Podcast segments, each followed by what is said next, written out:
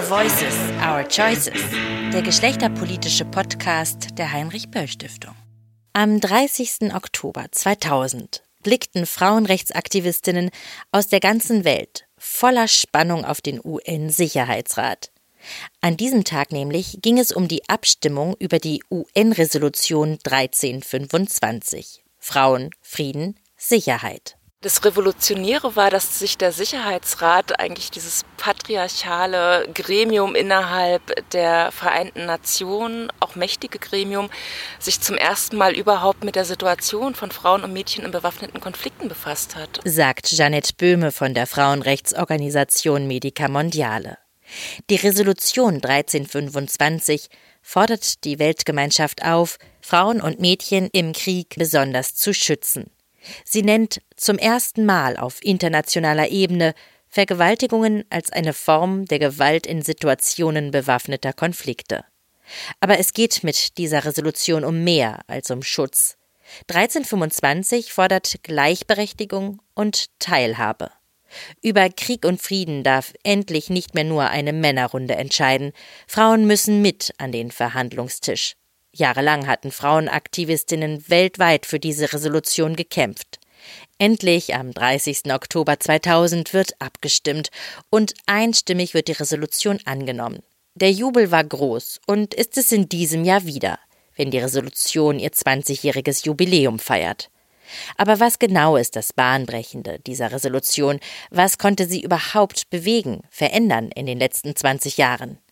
Darum geht es in diesem Podcast zu 1325 Frauen, Frieden, Sicherheit. Ich habe dafür mit Frauenrechtsaktivistinnen aus Afghanistan, der Ukraine, Mazedonien und Deutschland gesprochen. Mein Name ist Vanessa Löwel.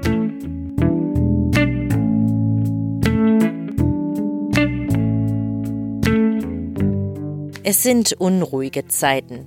Weltweit nehmen Konflikte zu und werden zudem immer komplexer. Zu den bestehenden Konflikten kommen die Klimakrise und die Corona-Pandemie. Und oft sind es die Rechte von Frauen und Mädchen, die besonders bedroht sind. Umso wichtiger ist es, im Jubiläumsjahr an die Resolution 1325 zu erinnern. Was regelt sie genau?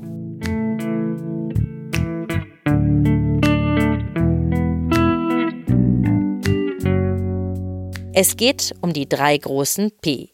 Protektion, Schutz von Frauen und Mädchen sowie ihrer Rechte in Kriegen und Nachkriegsgesellschaften, Partizipation, Beteiligung von Frauen an Friedensprozessen, einschließlich Friedensverhandlungen, Demobilisierungsprogrammen und Wiederaufbau. Und Prävention. Integration einer Geschlechterperspektive in allen Feldmissionen der Vereinten Nationen, die Resolution 1325 beschreibt damit, wie aus Sicht des Sicherheitsrats geschlechtergerechter Frieden hergestellt und gewahrt werden kann. Schreibt Jeanette Böhme in dem Artikel Die Einbindung von Frauen in Friedensprozesse. Die Politologin forscht seit 2004, seit ihrer Zeit als Studentin zur Resolution 1325 und zu ihrer Wirksamkeit. Ich treffe mich mit Jeanette Böhme, Corona-bedingt, zum Interview in einem Park in Berlin.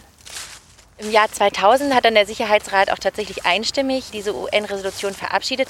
Was war denn jetzt das Besondere an dem Jahr 2000? Eigentlich der wichtige Schritt war, dass 1995 in Peking auf der Weltfrauenkonferenz das Thema Frauen in bewaffneten Konflikten zum ersten Mal wirklich prominent auf die politische Agenda auf internationaler Ebene gesetzt wurde.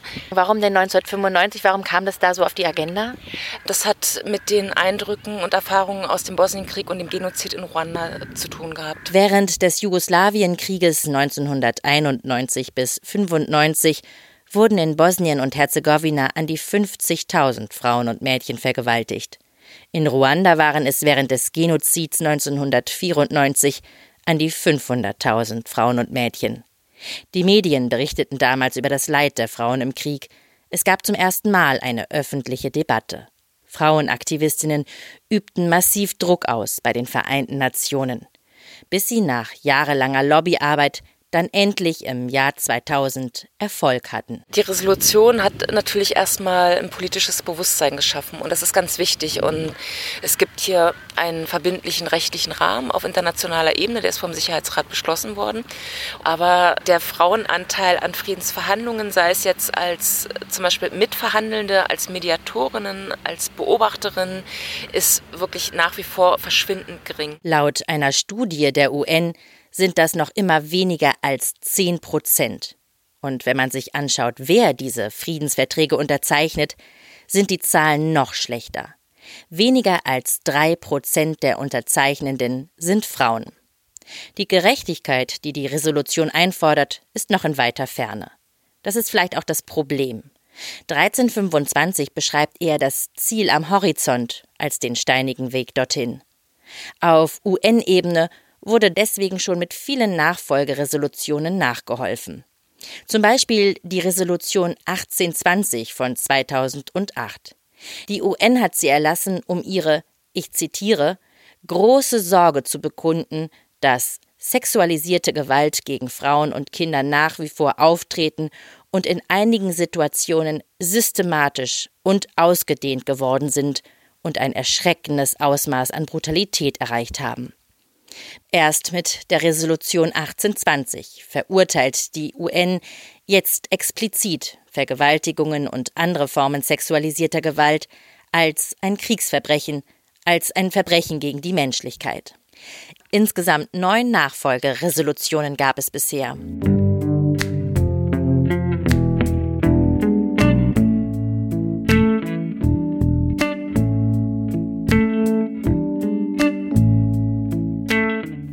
Auf Ebene der einzelnen Staaten ist die Wirkung der Resolution davon abhängig, dass die Länder sie auch umsetzen und nationale Aktionspläne formulieren und beschließen. Deutschland hat dafür ganze 13 Jahre gebraucht. Erst 2013 gab es den ersten Aktionsplan der Bundesregierung. Woran liegt das denn? Es gab einfach nicht den politischen Willen. Die Resolution 1325 ist schlichtweg nicht ernst genommen worden.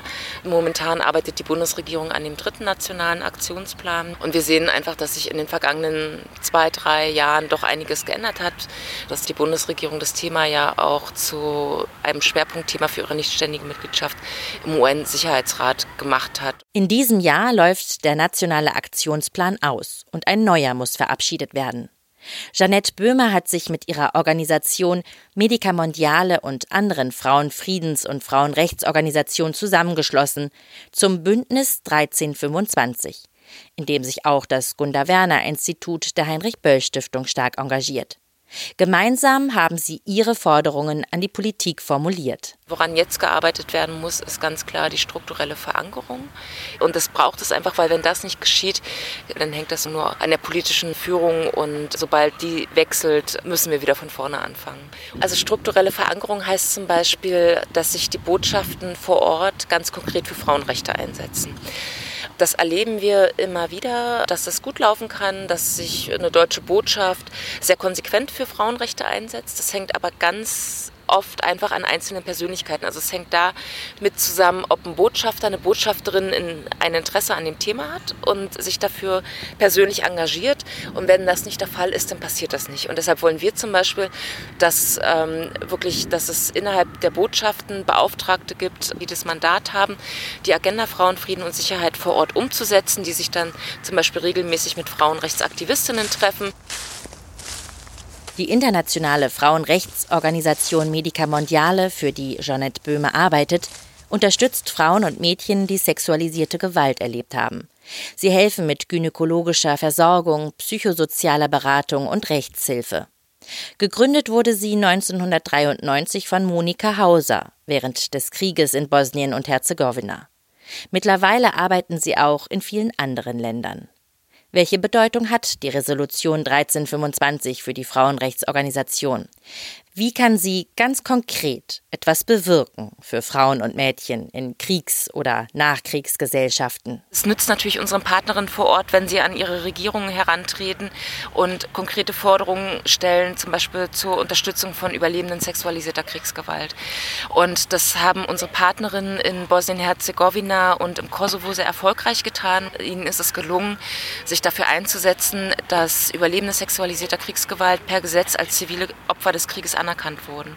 Sprich, sie können per Gesetz eine monatliche Rente beantragen. Seit wann gibt es diese Rente? In Bosnien gibt es die Rente seit 2008 und im Kosovo seit zwei Jahren jetzt. Das ist auch sehr spät, oder? Sehr spät, genau. Und damals 1993 ist das Thema systematische Massenvergewaltigung. Das wurde medial, politisch skandalisiert.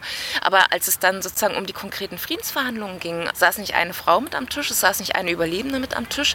Und dann wundert das auch nicht, dass es so lange braucht, bis auf politischer Ebene endlich für die Frauen auch was erreicht werden konnte.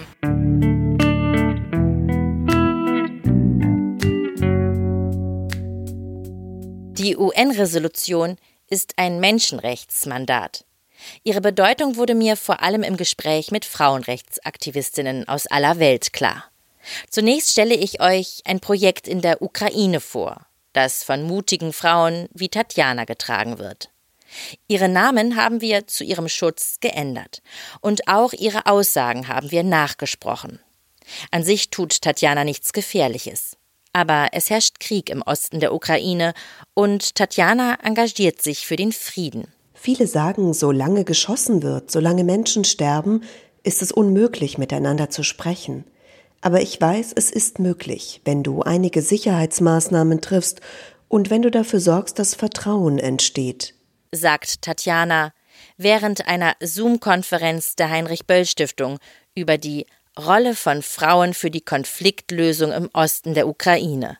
Sie hat am 8. September 2020 stattgefunden.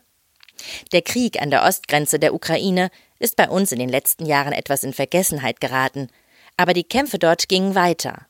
Seit 2014 kämpfen ukrainische Regierungstruppen gegen Milizen, die finanziell, politisch und militärisch von Russland unterstützt werden. Seit diesem Sommer, seit Juli 2020, herrscht zwar ein brüchiger Waffenstillstand, doch eine Lösung ist nicht in Sicht. Die Separatisten, die von Russland abhängen, kontrollieren die Gebiete um die Städte Luhansk und Donetsk und haben hier sogenannte Volksrepubliken ausgerufen. Tatjana lebt in einer dieser sogenannten Volksrepubliken. Es ist nicht so einfach, sich gegenüber zu sitzen, in einem Raum und sich in die Augen zu schauen. Für mich war das am Anfang auch nicht einfach. Das Gebiet, in dem ich lebe, gehört zur Ukraine, und ich denke, das steht auch so im Friedensplan, im Minsker Abkommen. Aber andere denken, dass es zu Russland gehört. Ja, und da sitzen wir dann zusammen mit unseren unterschiedlichen Meinungen. Aber wenn alle einer Meinung sind, dann gibt es ja keinen Konflikt. Und wir bekommen es hin, dass aus dem Konflikt ein Dialog entsteht. Tatjana schafft, was auf der politischen Ebene seit Jahren scheitert. Sie spricht, verhandelt, diskutiert, trifft sich mit ihren vermeintlichen Feinden. Sie engagiert sich in der Women's Initiative for Peace in Donbass. Zweimal im Jahr sitzen sich hier um die 40 Frauen der unterschiedlichen Kriegsparteien zusammen. Und wir achten auch sehr stark darauf, dass nicht nur von der Region her, sondern auch von der politischen Positionierung halt möglichst viele Perspektiven vertreten sind. Sagt Inga Luther. Sie ist die Geschäftsführerin des Vereins Owen, Mobile Akademie für Geschlechterdemokratie und Friedensförderung. Ich treffe sie im Büro der NGO in Berlin. Der Verein koordiniert die Friedensinitiative im Donbass. Zweimal im Jahr organisieren sie die Treffen der Frauen. In den letzten Jahren war das für einige Tage Istanbul. In diesem Jahr können sie sich allerdings wegen der Corona-Pandemie nur online begegnen was für das Projekt eine Herausforderung ist. Denn ohne die persönliche Begegnung ist es viel schwieriger, Brücken zu bauen zwischen den Frauen, die ja nicht nur Meinungen trennen, sondern ein Krieg. Die Erfolge der Arbeit der letzten Jahre stehen auf dem Spiel. Seit 2016 gibt es die Women's Initiative for Peace in Donbass.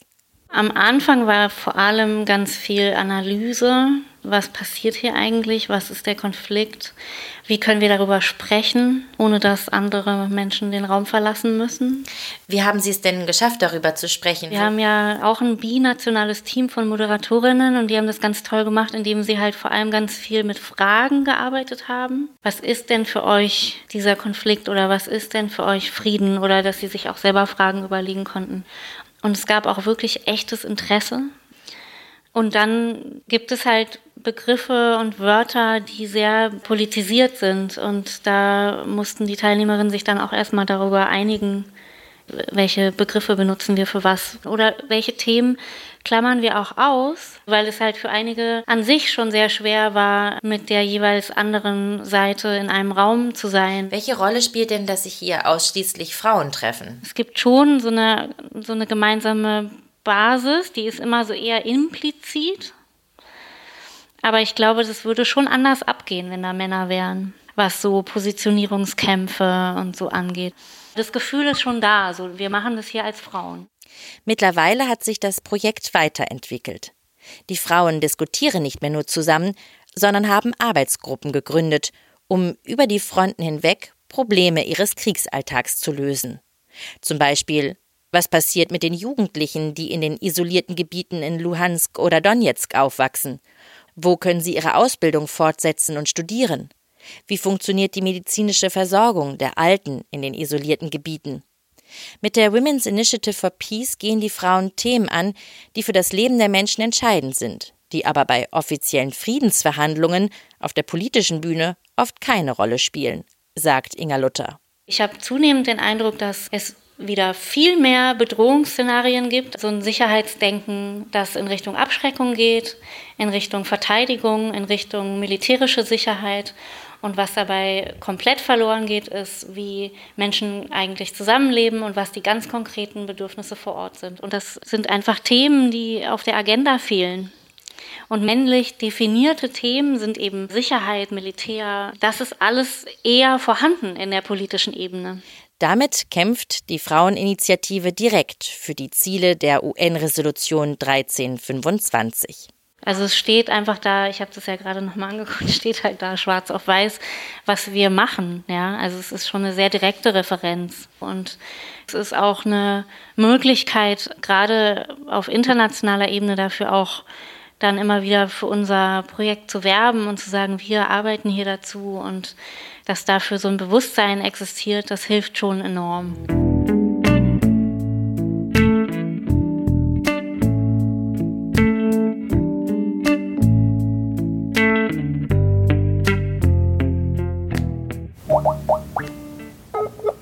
Ich skype mit der Frauenrechtsaktivistin Maja Rajcevic aus Montenegro, die ich über das Büro der Heinrich Böll Stiftung in Belgrad kennengelernt habe. Maja, could you please present yourself?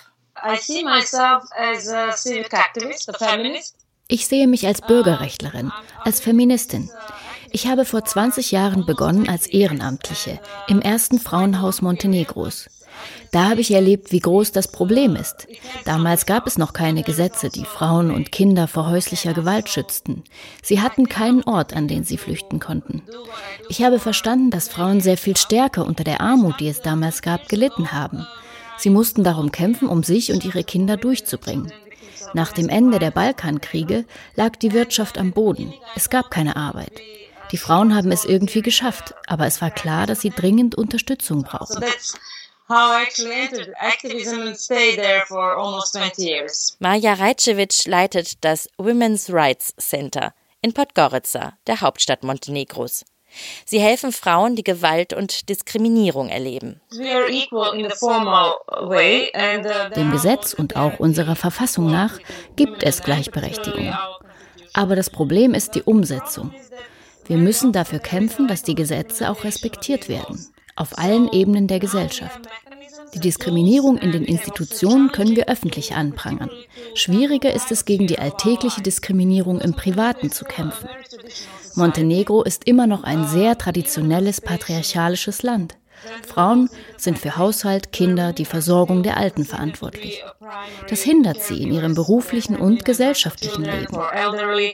And uh, this is something that very often hinders women from acquiring their full potential. Die Arbeit ihrer Organisation hat sich in den letzten Jahren erweitert.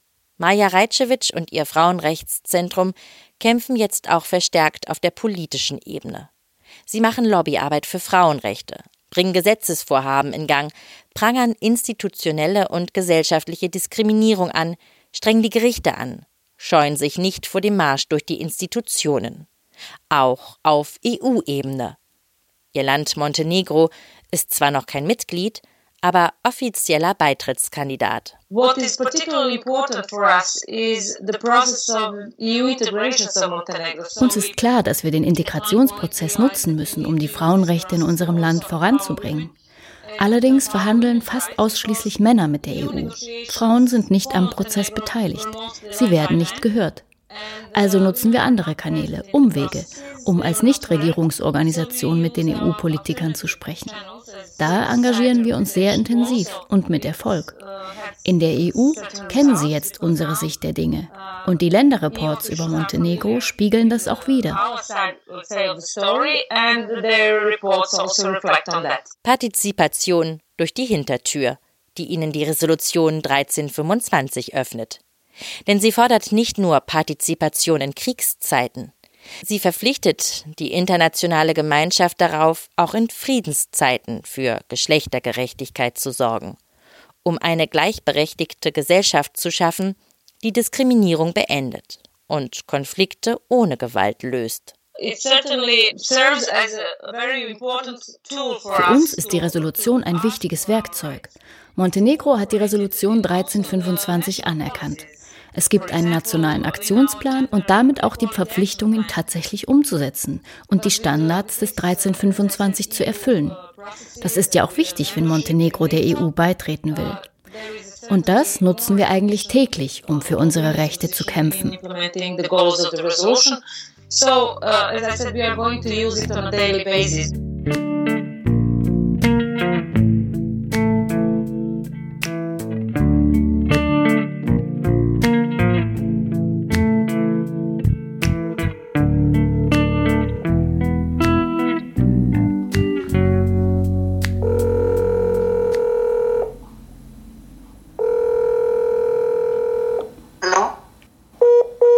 Die Verbindung bricht immer wieder ab. Ich bin mit Jamila Afghani zum Interview über das Internet verabredet. Nur einmal kurz sehe ich sie am Bildschirm winken. Jamila Afghani schreibt mir, dass es erst in ein paar Stunden wieder ausreichend Strom und Internet geben wird. Sie lebt in Kabul, Afghanistan. Deshalb machen wir es jetzt anders. Ich schreibe ihr meine Fragen auf und sie schickt mir ihre Antworten als Sprachnachricht zurück. Hi, good morning. Guten Morgen. Es tut mir leid, dass ich nur Sprachnachrichten senden kann. Die Frauen- und Friedensaktivistin schreibt mir, dass die Lage in Afghanistan noch schwieriger ist als sonst und dass trotz der Friedensverhandlungen, die aktuell in Doha laufen. Die Situation hat sich zugespitzt. Gewalt überall in Afghanistan nimmt zu. Wir machen uns Sorgen, auch um den Erfolg der Friedensverhandlungen. Wie sollen sie mit kühlem Kopf verhandeln, wenn es keinen Waffenstillstand gibt? Jamila Afghani sitzt im Vorstand der Dachorganisation aller afghanischen Frauenverbände. Sie ist Direktorin von Medica Afghanistan, der Partnerorganisation von Medica Mondiale, und einer NGO, die sie selbst vor 20 Jahren gegründet hat und die sich für die Bildung von Frauen und Mädchen stark macht. Die 44-Jährige hat selbst um ihre Bildung kämpfen müssen. Sie kommt aus einem streng religiösen Elternhaus. Ihr Vater erlaubte ihr erst zur Schule zu gehen, als sie schwer an Polio erkrankte, und ein Arzt empfahl, Jamila lernen zu lassen, um sie von den Schmerzen abzulenken. Sie hat in Pakistan studiert, wohin sie mit ihrer Familie 1989 vor der sowjetischen Armee geflohen war. Jamila Afghani hat einen Master in internationalen Beziehungen und in islamischem Recht. 2019 war sie als eine von elf Frauen aus der Zivilgesellschaft bei den innerafghanischen Gesprächen mit den Taliban dabei, die ebenfalls in Katars Hauptstadt Doha stattfanden. Das war wirklich eine einzigartige Erfahrung. Das erste Mal, dass wir den Taliban Angesicht zu Angesicht gegenüber saßen. Wir hatten zwar sehr wenig Redezeit, nur ein einziges Mal konnten wir offiziell sprechen. Aber es gab ja auch noch Teepausen, Mittagspausen und so. Und da haben wir mit den Taliban diskutiert. Sie waren zwar in ihrem Verhalten oberflächlich sehr höflich mit uns, aber wenn es um ihre politische Agenda ging, da blieben sie kompromisslos bei ihrer Meinung. Da habe ich nicht gesehen, dass es da eine Diskussionsbereitschaft gab. Es gab keinerlei Veränderung.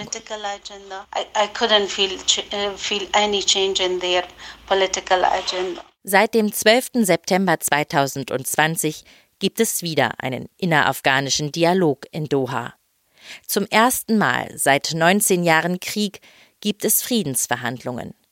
Die Taliban sprechen mit einer Delegation der afghanischen Regierung, in der auch vier Frauen sitzen.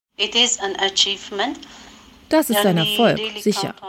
Wir zählen auf die vier Politikerinnen, auf ihren Widerstand und ihre Fähigkeiten, die Positionen der afghanischen Frauen am Verhandlungstisch zu vertreten. Es macht uns allerdings Sorge, dass sich keine der vier Frauen ausreichend mit religiösen Fragen, mit islamischem Recht auskennt. Denn wir wissen, wenn die Taliban über Frauenrechte sprechen, dann aus der Perspektive der Scharia. Wir machen uns wirklich Sorgen um die Frauenrechte, darüber, dass sie in den Verhandlungen mit den Taliban geopfert werden könnten um überhaupt eine Einigung zu finden. Denn beide Seiten beharren auf ihrer politischen Agenda. Und es ist nicht das erste Mal, dass Frauenrechte in Afghanistan bei Verhandlungen Teil der Verhandlungsmasse waren. Wir bangen um unsere Rechte und unsere Zukunft.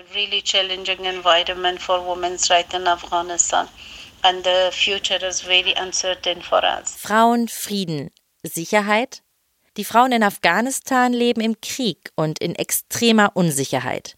Die Frauen- und Friedensaktivistin Jamila Afghani fürchtet jeden Tag um ihr Leben. Mm, uh, Neben der allgemeinen uh, unsicheren Lage in Afghanistan erleben wir Frauenaktivistinnen massive persönliche Bedrohungen. Es gibt Entführungen, Ermordungen, Bombenanschläge. Gerade letzte Woche haben wir vier Zwischenfälle aus Kandahar gehabt. In Kabul waren es mehr als zehn. Wenn wir morgens unser Haus verlassen, können wir nicht sicher sein, dass wir am Abend zurückkehren. Und auch das, was wir aus den Taliban-Gebieten über die Frauenrechtssituation hören, macht uns große Sorgen. Was die afghanische Regierung angeht, da gab es in letzter Zeit zwar positive Entwicklungen, aber eher auf dem Papier. Das war eher, um die internationale Gemeinschaft zufriedenzustellen. Es ist schwer, Jamila Afghani für ein Interview zu erreichen. Denn gerade zur Zeit, während die Friedensverhandlungen laufen, kämpft sie Tag und Nacht dafür, dass die Stimmen der Frauen in Afghanistan gehört werden, dass mehr Frauen am Friedensprozess beteiligt werden. Die Resolution 1325 ist für sie als Frauenaktivistin ein wichtiges Werkzeug. Wenn die Taliban kommen und in der afghanischen Regierung sitzen werden, sollten sie als Mitglied der internationalen Gemeinschaft die Ziele der Resolution 1325 respektieren. Hoffentlich wird dann die internationale Gemeinschaft an unserer Seite stehen. Frauenrechte, Menschenrechte dürfen nicht verhandelbar sein. Für Jamila Afghani aus Afghanistan ist die UN-Resolution 1325 Frauen, Frieden, Sicherheit essentiell. Und sie setzt auf die internationale Gemeinschaft, dass sie darüber wacht, dass ihre Ziele auch verfolgt werden. Doch wie das geschehen soll, das beschreibt die Resolution 1325 nicht. Und das wird auch immer wieder kritisiert. Es gibt zwar eine Verpflichtung für die Staaten, aber keinerlei Sanktionen.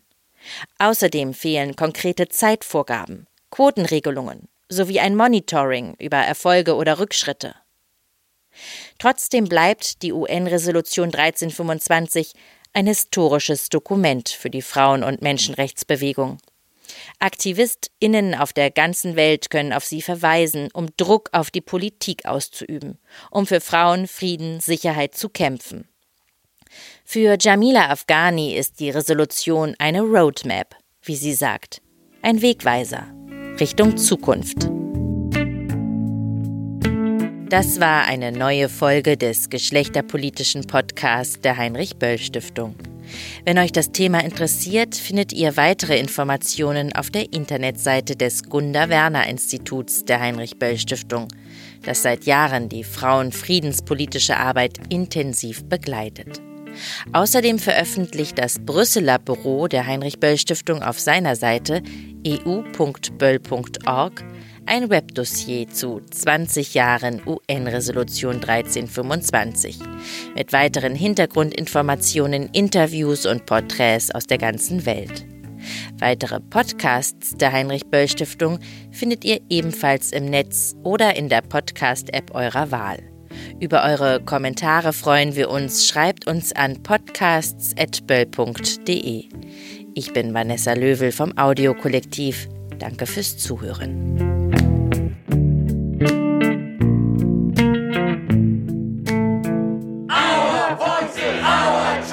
Voices, Our Choices, der geschlechterpolitische Podcast der Heinrich Böll Stiftung.